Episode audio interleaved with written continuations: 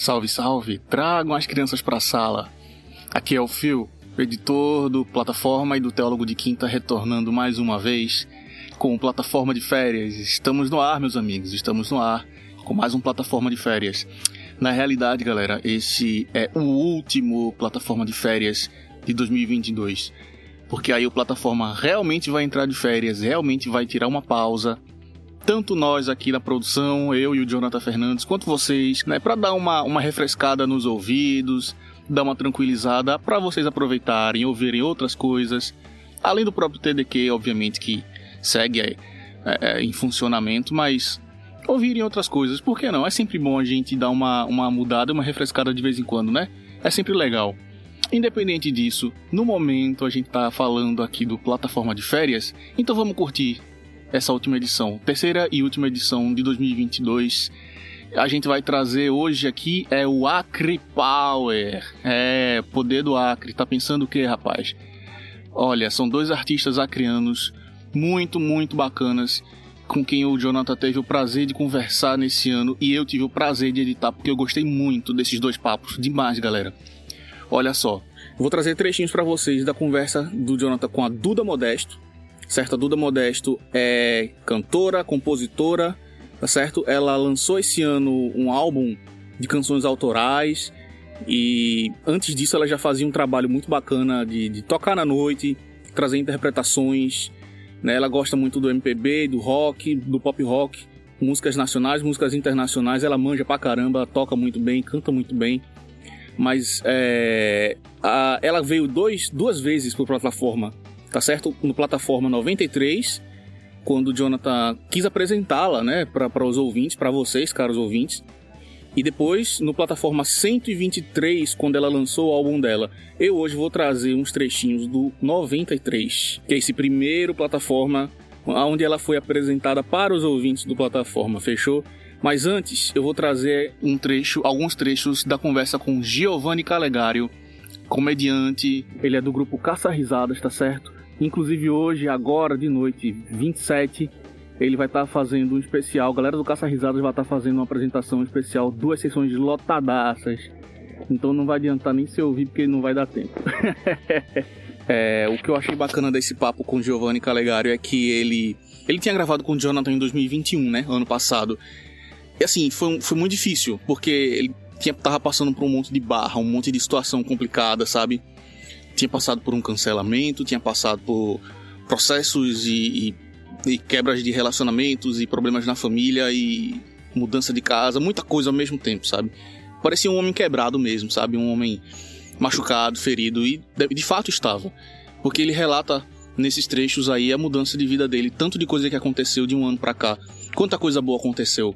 Ele escreveu um livro, botou a, a alma dele, o coração dele, muitas ideias dele para fora nesse livro ele é, se reencontrou no, no, cenário do humor, da comédia, fazendo apresentações em, em Porto Velho, né, em Rondônia. Então, assim, é... se reencontrou, sabe? Se reencontrou, reencontrou na família, se reencontrou em outros âmbitos sociais, tudo. E tem uma visão de família muito bacana que, na minha opinião, tá, é algo até que tem se perdido um pouco, sabe? E vale a pena vocês ouvirem. Foi uma mudança muito grande. Eu, sinceramente, fiquei com os olhos marejados, gente, depois de ouvir esse episódio, depois de editar esse episódio na época, porque eu lembro das dificuldades que ele passou. Eu lembro como foi difícil, como foi complicado, tá certo? E é, é, é realmente muito gratificante, assim, muito, foi muito marcante para mim e eu espero que seja marcante para você. Giovanni Calegari, o episódio 103 do plataforma desse ano. Vamos ficar com os trechinhos aí, falou? Na verdade, esse livro aí, pô, eu tava lendo eu sempre. Eu. Às vezes dou uma passeada nele aí, sei lá. E eu tava tendo umas lombras. Tipo, mano, eu acho que esse livro aí ele representa uma morte para mim, assim, tipo. Uma parte de mim saiu de mim com esse livro, entendeu? Pode crer, faz sentido. Literalmente, assim, saiu, né? Porque é uma coisa que tava ali no campo das minhas ideias e tal. E e aí se materializou numa coisa real, né? Aqui no nesse, aqui, né? Uma obra, né? E às vezes, tipo assim, e esses textos que tem no livro são textos que eu não escrevi, tipo, porque eu lancei o livro em 2020, né? Mas alguns eu não escrevi em 2020, eu escrevi em 2017, 2018. Eu só dei uma repaginada e tal, mas eu botei muito de mim nesse, nessa obra, né? E às vezes eu acho que essa obra é meio que uma morte, assim, de, de algum eu lírico que tinha aqui dentro, entendeu? Tipo, a, algo, algo aqui dentro, alguma faceta desse prisma, entendeu? Morreu, aí eu tive que assassinar para que saísse essa obra, assim, porque, mano, hoje eu acho que, tipo assim, eu não consigo. Mano, eu tive contato com tantas coisas loucas. Uma... Porque, tipo assim, eu nunca sofri racismo, essas coisas, nem nada, né? Mas, tipo, eu acho que eu já tive contato com, uma, com um tipo de crueldade das pessoas, entendeu? Com a maldade. Eu descobri a maldade do mundo muito tarde, eu acho. Então, muito do, muito do que eu sou, quem eu fui, quem eu tô me construindo ainda ser, uma parte de mim já foi uma parte muito ingênua, bicho. Muito, sei lá, não sei explicar, assim, muito inocente, muito pura. E meio que as coisas que eu fazia artisticamente nesse sentido aí, de textos e tal, e expressões, né? eram nesse sentido de ingenuidade, de questionamentos, de porquê, por que não. Por que, que o bem não vence o mal no, no mundo real, entendeu? Por que, que, a gente gosta da pessoa que não gosta da gente, assim? O que, que tá acontecendo? E aí, hoje eu me sinto meio que a resultante de várias dessas outras coisas aqui. E esse, esse livro foi meio que a morte de um eu do passado que não existe mais aqui, tipo, não, talvez eu tenha pureza, inocência e ingenuidade para algumas coisas, mas aí já tem mil outras fitas na frente aí, sabe? Aí tipo, a gente é cheio de traumas e carrega várias coisas, aí quando a gente supera os traumas, a gente já vira um novo ser humano. Aí vai acontecer outras coisas, entendeu? Então eu acho que eu tô meio que nessa espiral aí. Depois desse livro aí, mano, aconteceram muitas outras coisas. Eu acho que se eu fosse escrever um livro ou escrever outros textos hoje, ia sair completamente diferente. A gente, última vez que a gente trocou ideia no podcast, né, foi em abril lá, 2021. E o que que mudou, assim, tipo, na tua vida de 2021 pra cá, pra 2022? A gente já tá em abril de 2022 de novo. Um ano é. depois de que Hoje, cara, quando eu gravei contigo ainda não tinha sido cancelado. Real, real. Mas depois do cancelamento aí, e tal, e aí fui demitido e aí vim morar aqui na casa da minha amiga, que eu tô até hoje, que ela era casada, separou e me chamou pra vir morar aqui. Pode crer. Aí, aí tem gente que fica lá, ah, tu ficou com ela, não, só minha amiga mesmo e tal. E aí ela me acolheu aqui, né? Me acolheu, porque eu não tinha emprego, não tinha renda, não tinha como pagar meu aluguel e eu não tenho onde morar. E aí ela me recebeu aqui. Aí desde então eu fiquei nesse processo aí de. Sei lá, moleque, de introspecção e dúvidas e questionamentos e sendo muito babaca com algumas coisas uhum. e carregando um peso muito grande nas costas, assim, na consciência. Aí me apeguei na fé, como eu disse, sei lá o que, e continuei fazendo show depois de um tempo e para pegar umas migalhas aqui, né? 100 reais ali, 50 aqui, pá. Uhum. Aí eu tive a ideia de ir lá para Porto Velho, aí eu fui uma vez visitar meus parentes que moram longe e tal. Aí conheci a galera do stand-up lá, que não tem, né? Tipo assim, a galera que fez uma vez e pá. Aí depois eu fui, ah, essa é uma história legal de contar. Eu fui lá e aí quando eu tava vindo embora para eu fiquei lá eu acho que umas duas semanas. Aí quando eu tava vindo embora, o meu primo mandou para mim, porra, só porque tu vai embora vai ter um show aqui. Aí era o show do comediante Flávio Andrade, ele é de Pernambuco, mas ele é ele mora em São Paulo, ele já é famoso, né? Entre aspas, ele é série B, vamos botar assim, A2. Série A2. Pode. Aí eu vi que tinha lá o Stand Up Rondônia, que era um perfil de uma produtora que, que leva comediantes famosos para lá. Aí eu já segui a produtora e já falei, olha, eu sou do Acre, sou comediante faz tempo, queria ficar indo aí para abrir os shows. E aí o Wesley, que é o moleque lá, não me dava muita moral, até porque ele não me conhecia tanto, né? Aí eu decidi, depois de um tempo, ir de novo lá para Porto Velho, porque ia ter show do Rodrigo Marques. E eu queria muito abrir o show do Rodrigo Marques. Porque eu já tinha aberto o show dele aqui em Rio Branco em 2019, mas eu não tinha trocado tanta ideia com ele. Uhum. Aí, mano, o show do Rodrigo Marques era tipo numa sexta-feira. Eu fui para lá na, pra Porto Velho na quarta-feira. E aí eu reuni com os caras lá de novo na quinta-feira, com a galera que faz o stand-up. A galera, pô, teve um papo muito desanimador. E a, a, tem um moleque lá que é o Jeanson. O Jeanson, ele é meio famoso, assim, meio digital influencer. Tem 70 mil seguidores e tal. Uhum. E ele faz stand-up lá, mas, mano, ele não é do stand-up, entendeu? Ele faz, mas ele não é. Ele é mais da onda de ser influenciador mesmo. E aí e ele tem todo o negócio que ele só quer fazer se ele tiver cachê, tiver consumação. E, mano, eu sei como é que é o business do stand-up, né? Até porque eu criei uma. A gente criou uma cena aqui que não existia, né? Temos ela do nada. E, e sem vir comediantes famosos para cá. E, eu, e aí eu queria juntar a galera lá para fazer lá, até porque lá é uma cidade maior, é uma cidade que gira mais dinheiro, que o, o setor privado é maior que o público, que isso é muito bom para uma cidade, entendeu? O pessoal de esquerda chora com isso, mas é a verdade. Aí, enfim, tive um papo super desanimador com os caras na quinta-feira. Aí eu tava voltando para casa já, puta que pariu, triste, queimei meu cartucho. Hoje não foi uma boa experiência ter vindo para cá. Aí quando eu tava indo para casa, o produtor me mandou mensagem, o Wesley. E aí, mano, tá por onde? Eu falei, rapaz, tô aqui em Porto Velho, pô, tô atrás de ti. Não, acabei de chegar de Porto Velho, bora jantar. E tal, bora. Aí fui jantar com ele, e aí contei da minha conversa com os caras, aí ele me passou lá a visão dele sobre os caras, os caras eram iniciantes, realmente são iniciantes. Aí ele falou, mano, eu não ia poder deixar tu abrir o show do Rodrigo Marques sem te conhecer, né?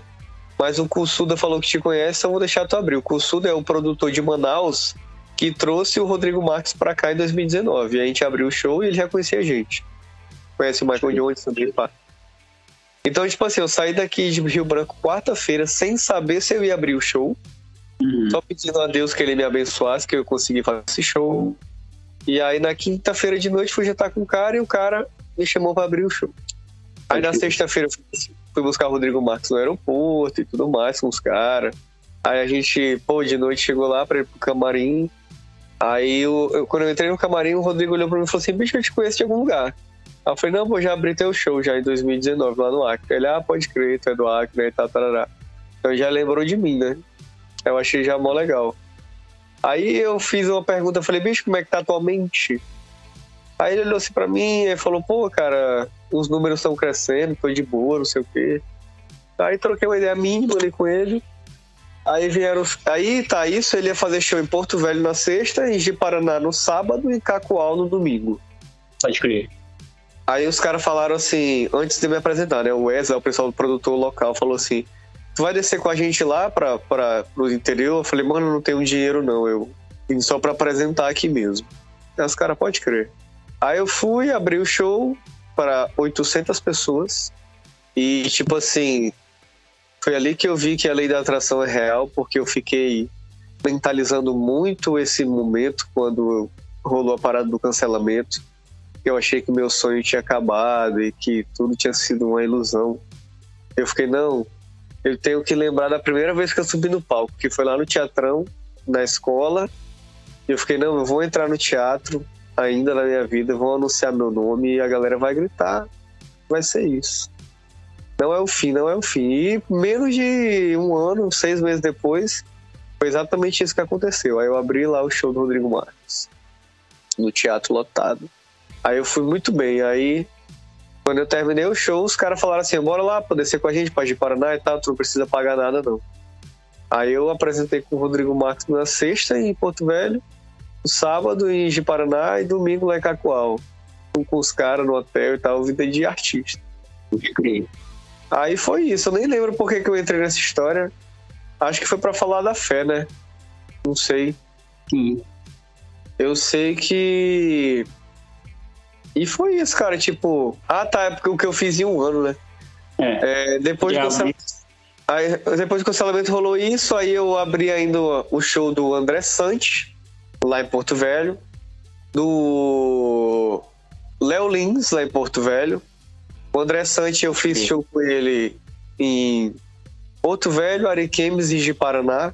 Porque eu tava desempregado, tinha essa flexibilidade, tipo assim, às vezes eu fazia um show lá no Vintage, eu chegava pros caras e falava, gente, eu posso pegar o cachê do show pra comprar a passagem pra Porto Velho? O cara, pode. Aí eu ia pra Porto Velho, fazia o show e o cara, o produtor de lá, me pagava a passagem de volta.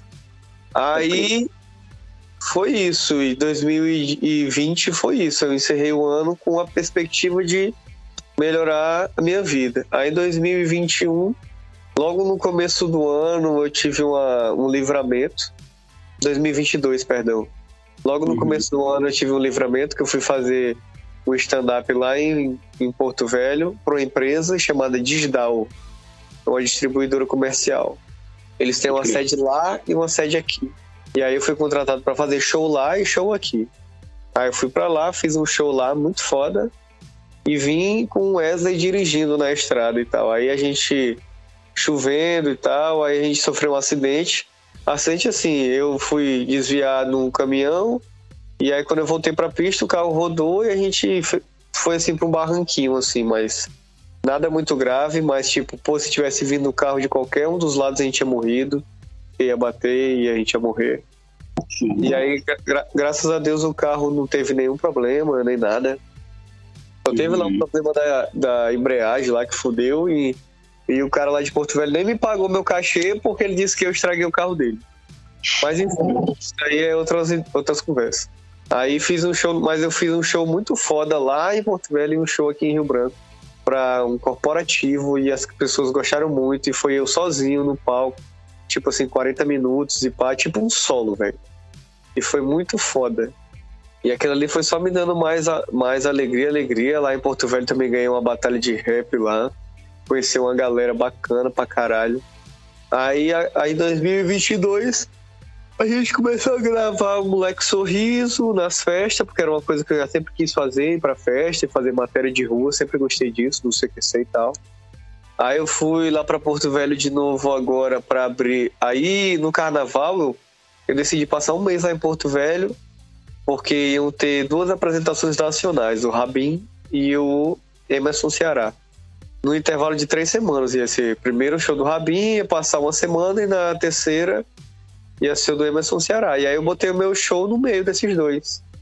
Aí eu passei o carnaval em Porto Velho, abri o show do Fábio Rabin.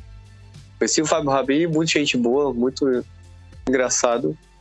Aí eu fiz o meu show lá em Porto Velho, que foi muito top, foi 70 pessoas, coisa que aqui em Rio Branco é muito difícil a gente colocar. E pessoas que não me conheciam, que foram lá, pagaram a entrada. Fiz com o moleque lá de Ariquemes, o Alan.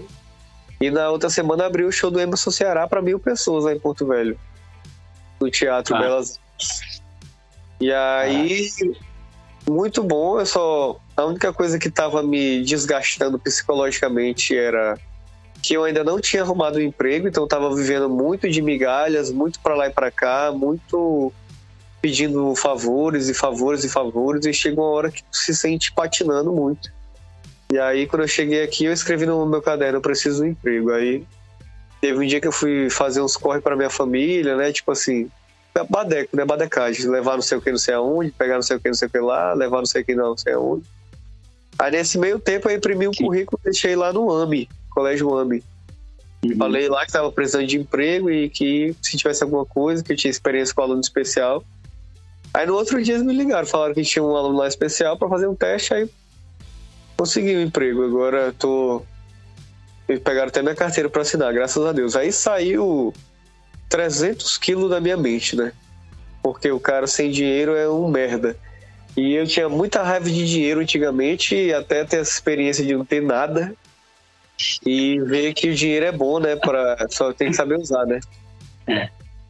E aí, quando a minha cabeça melhorou, cara, por causa desse emprego, eu vi que tinha vários nós que eu tinha feito ao longo desse caminho, desde o cancelamento até aqui, e que eu precisava uhum. desatar esses nós.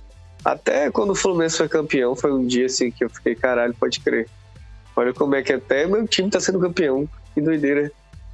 Depois de 10 anos. Aí, cara, eu tô resolvendo uhum. essas coisas assim, psicologicamente falando. Eu eu acho que eu vou voltar com a minha mina, pai. porque eu tava muito. Ela sofreu muito nesse tempo com, que eu me, com quem eu me tornei por causa dessas coisas ruins. Ela sofreu muito por isso. E, porra, são fases, né? Tipo assim, pô. É, nosso relacionamento já teve fases e. Eu tive numa fase muito babaca. E aí agora eu tô revendo isso, cara. Tô revendo os meus prejuízos. Mas com a iluminação de Deus que tá dando tudo certo. Agora eu tô empregado e fazendo show, e nós vamos fazer mais show e gravar mais vídeo. vamos para Porto Velho. E daqui a sete anos eu tenho meu especial Netflix. Então, bicho, minha família é tudo, entendeu, mano? É... Eu não sei se. Às vezes eu sinto umas coisas muito loucas, tipo assim. Eu não tenho esse, essa premissa que algumas pessoas têm de motivação, que é vou dar para minha mãe o que ela não pôde me dar. Pode crer. Pode crer. Vou dar pro meu pai o que ele não pôde me dar. Porque o meu pai e minha mãe me deram tudo, pô. Ele, ele, eu não tinha tudo que eu queria. Tipo assim, o moleque ter tudo que quer. Mas uhum. eu tinha muitas coisas, pô. Eu, eu estudava numa escola boa, eu nunca passei fome, eu tinha roupa. Tipo assim, eu tinha tênis para ir pro colégio, não tinha 10 tênis, mas eu tinha um tênis pro colégio, um tênis para sair, que é mais do que 30 milhões de pessoas. Então eu tive que achar minhas próprias motivações. E aí quando tu entra nesse rolê, os teus pais entram em conflito contigo, porque para eles a tua motivação tem que ser ganhar dinheiro. Mas como que eu ia ter essa motivação de ganhar dinheiro se eu sempre tive as coisas? Então o dinheiro não era o que eu estava buscando, entendeu? Então é isso. Hoje meu pai me entende melhor. Meu pai foi até no stand-up outro dia que foi, apresentou eu e o Michael Jones e o Ed Views.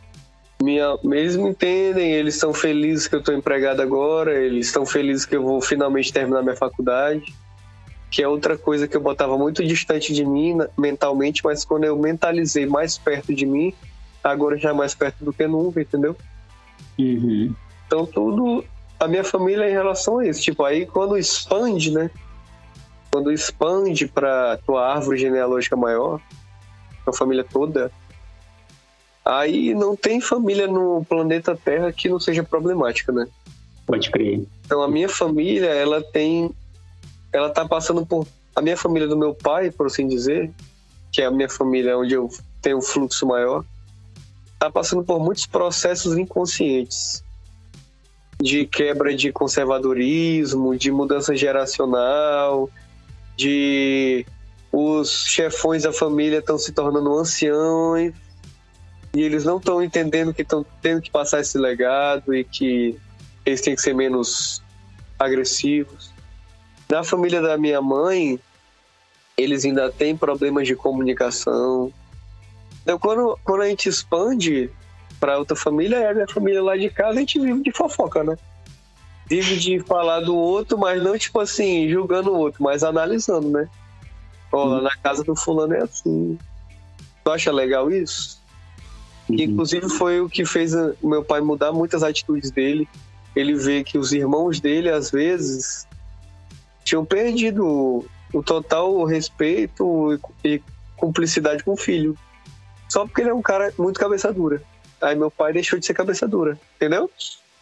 Sim, Então, não é todas as famílias que têm essa, essa oportunidade, né, de, de diálogo que nem a gente tem lá em casa.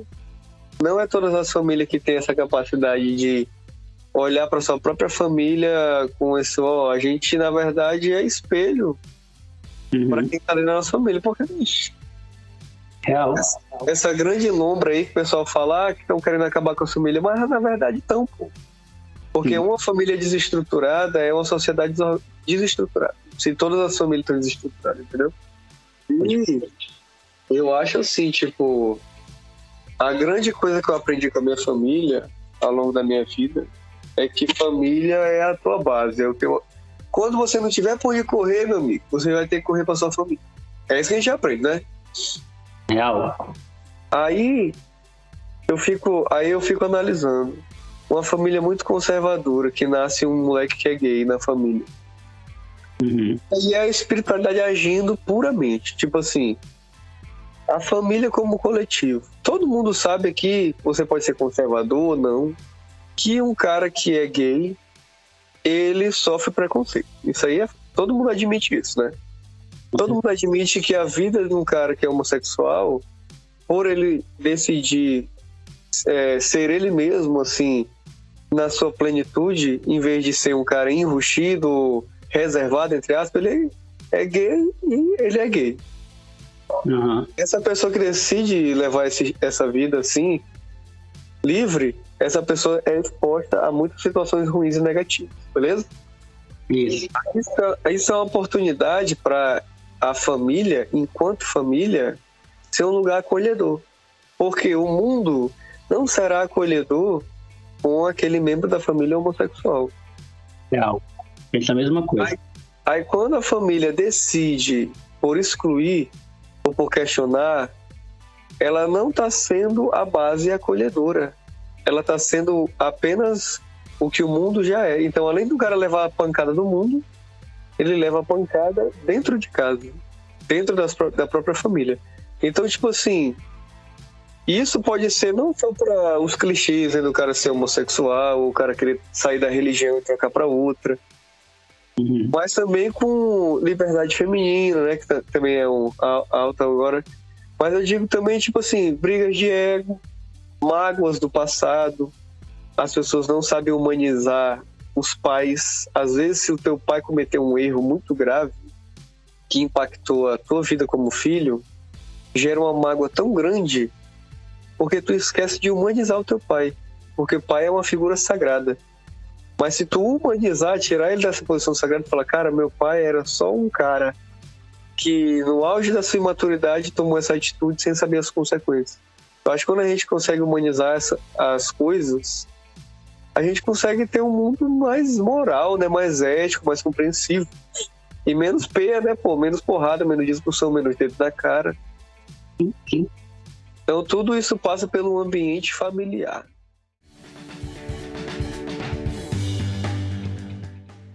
Galera, na boa, na boa.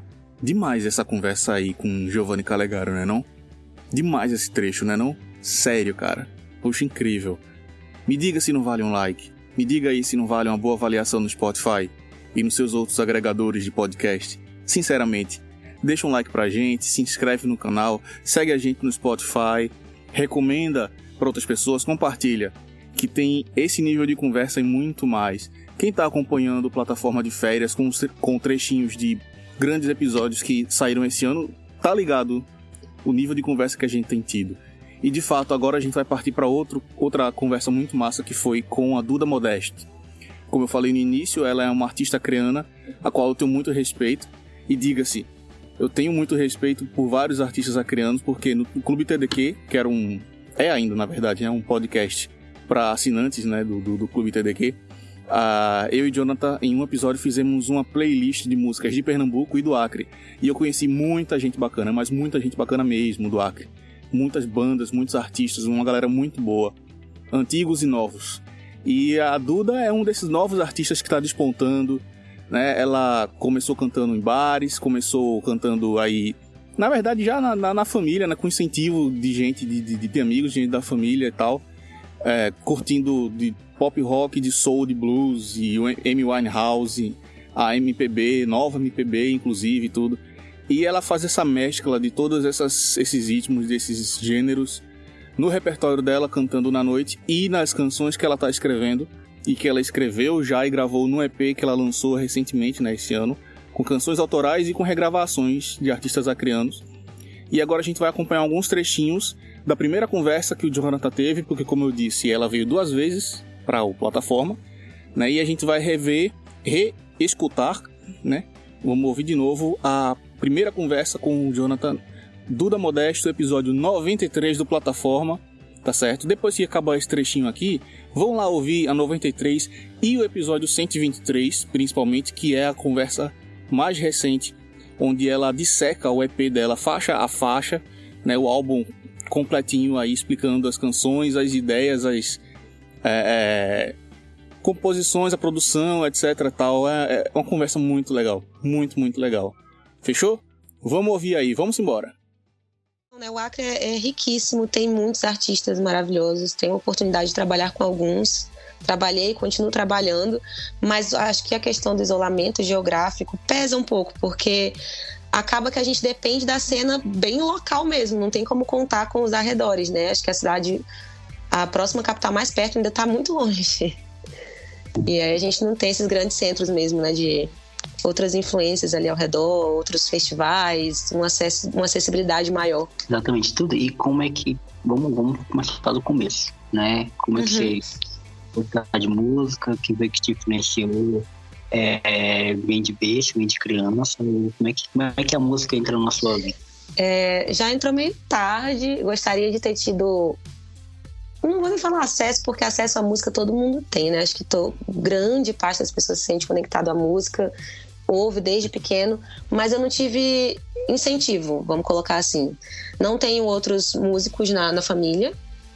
É, ouvia o que todo mundo ouvia, assim, né? O que os adultos ouviam ali ao meu redor. Não aprendi a tocar instrumento cedo, fui aprender tudo já adulta por uma partir de mim, que, engraçado, porque o que eu pensei, assim, quando eu tinha 19 anos, eu pensei, bom, já que eu não sei cantar, porque eu não sabia que eu podia cantar, eu vou aprender a tocar um instrumento.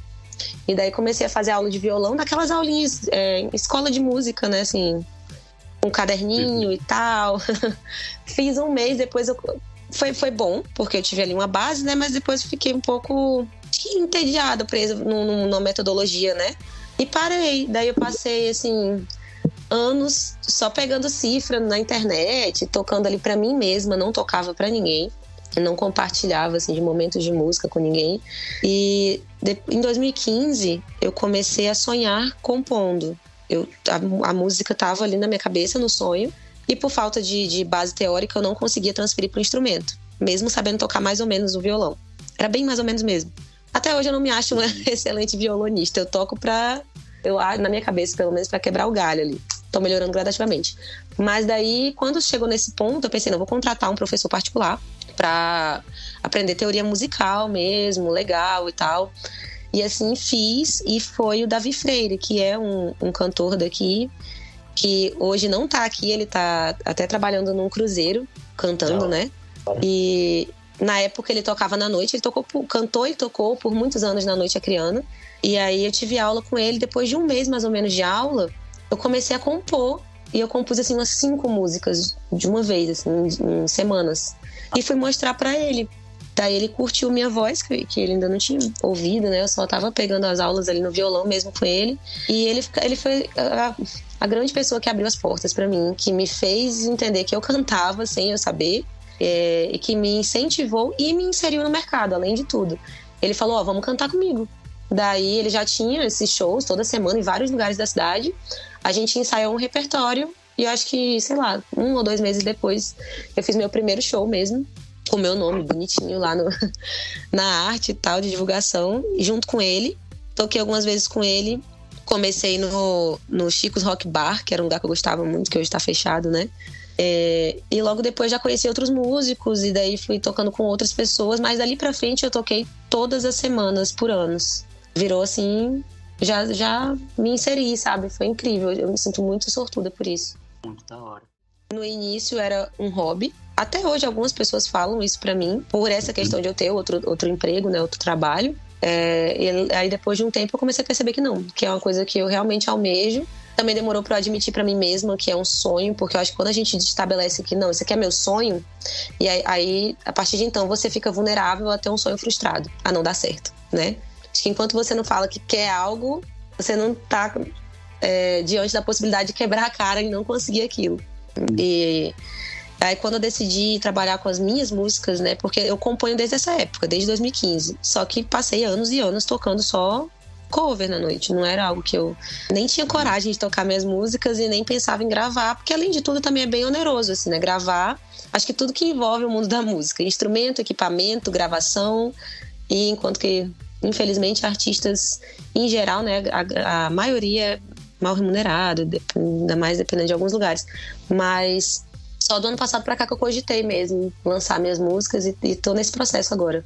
Sim, eu vi no, no, no seu Instagram que você está em processo de produção do seu, do seu EP. Você pode antecipar alguma coisa para a gente falar alguma coisa? Quantas músicas vão ser? Se tem data né, prevista para sair? Sim, é, na verdade, temos dois lançamentos previstos aí. Graças à, à lei emergencial né, de auxílio à cultura da Audi Blanc, eu consegui aprovar projetos, é, aprovei dois projetos e diante disso vou tô, tô gravando dois materiais apartados.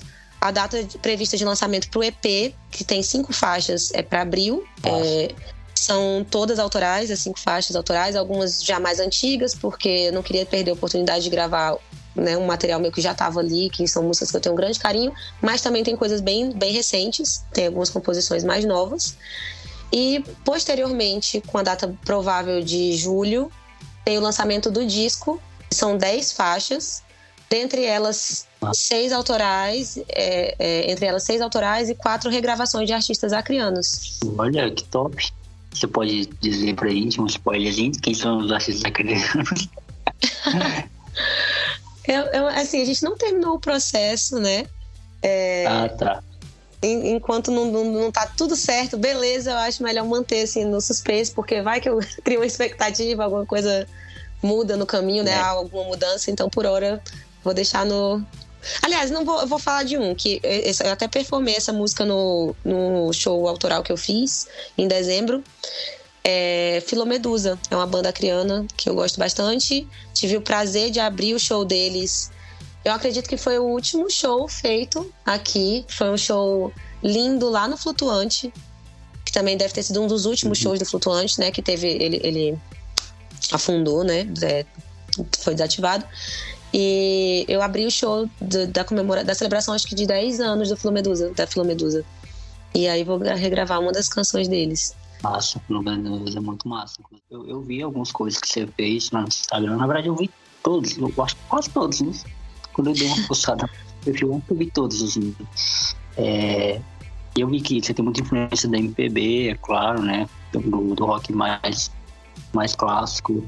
É, mas quais são as suas influências musicais, assim, tipo, que você sente? Eu sei que esse papo tá parecendo muito, muito entrevista, né? Que não é.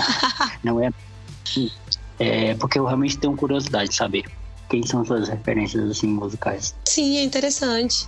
No, na minha adolescência eu só ouvia, bem dizer assim, música internacional. Como eu te disse, eu não tive não tive gente da família, ou então amigos, enfim, outras pessoas chegando e falando, ah, ouve isso aqui, esse álbum, esse álbum é muito bom. Não, não foi um negócio que, né, compartilharam, trouxeram até mim referências e tal.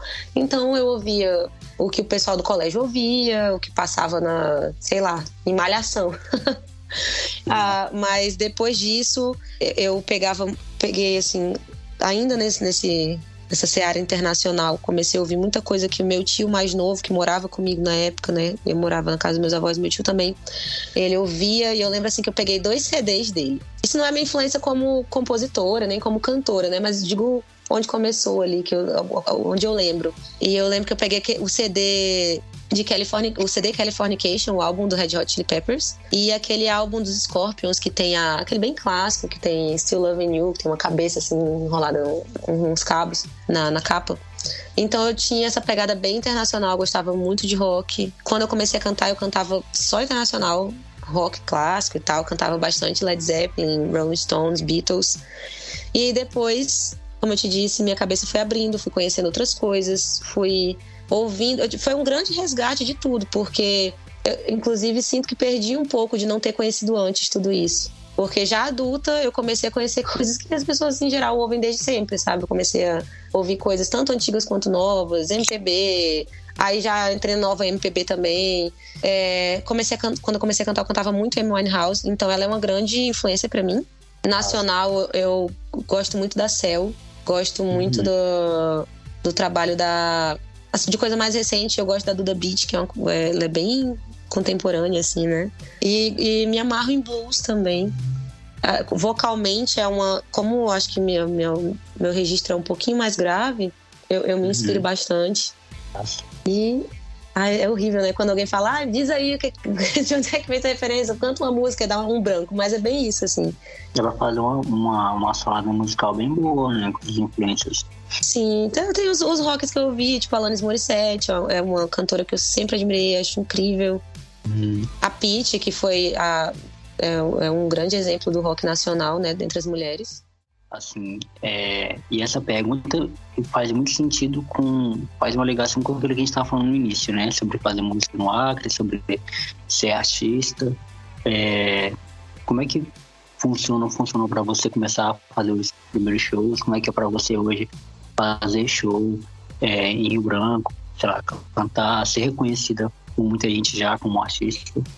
E, e, e o quanto que isso também é importante para você, para te dar é, segurança, né? Porque é um, é um, é um, um grande responsabilidade lançar um trabalho, lançar um projeto, mas o quanto isso também para você é, é importante é, tá sentindo a, a, receptividade do público, né? Tá vendo, tá criando um público, na verdade.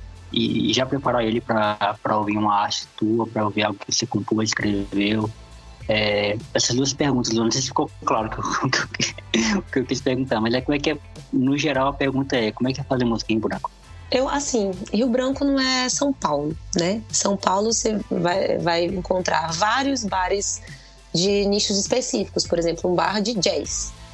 E ele uhum. funciona muito bem, obrigado, e ele tem público para isso, consegue funcionar assim. Em Rio Branco, eu, eu não sei especificar o porquê, mas acredito que um dos fatores é realmente o tamanho da cidade, o tamanho da população, enfim, né? É, é não, não tem muito isso, né? Você vê que se você quiser ir num bar de rock, hoje uhum. tem um bar só de rock, tem um, outro ali e tal. E a gente sabe que os donos das casas têm uma pressão para não tocar somente rock ou qualquer outro estilo X que seja. A gente tem um, um apelo aqui da, da, das pessoas muito grande por sertanejo, por exemplo. Uhum. E isso, se você não trabalha com sertanejo, acaba você sente bastante, né? Porque a gente depende do espaço que vão te proporcionar para cantar. Então, assim, também não é comum, por exemplo, você a não ser que você faça um show, você anuncia ali que é um show seu, autoral e tal, também não é comum você chegar num, bar, num barzinho e tá tocando somente autoral, num pub, e tá tocando só uma pessoa que chega lá, que é comum, que toda semana tem e tal. Não é comum, uhum. né? A, é, eu vejo que está tentando ser resgatada a cultura de festivais. Isso é muito legal, é um, é um momento importante. Ainda mais para mim, né? Que eu tô me introduzindo, né? Eu tô conquistando um público, como você disse. É legal que dá para ver que está voltando, está retomando, que as pessoas estão se movimentando, quero fazer parte desse movimento. Por outro lado, isso é a minha experiência trabalhando na noite mesmo, né? Não, não tô nem falando como artista que está lançando o seu trabalho autoral aí. Mas agora falando como alguém que está no processo de gravação e tal, eu vejo que tem, tem pessoas engajadas que quer, querem conhecer essa música nova, que querem compartilhar.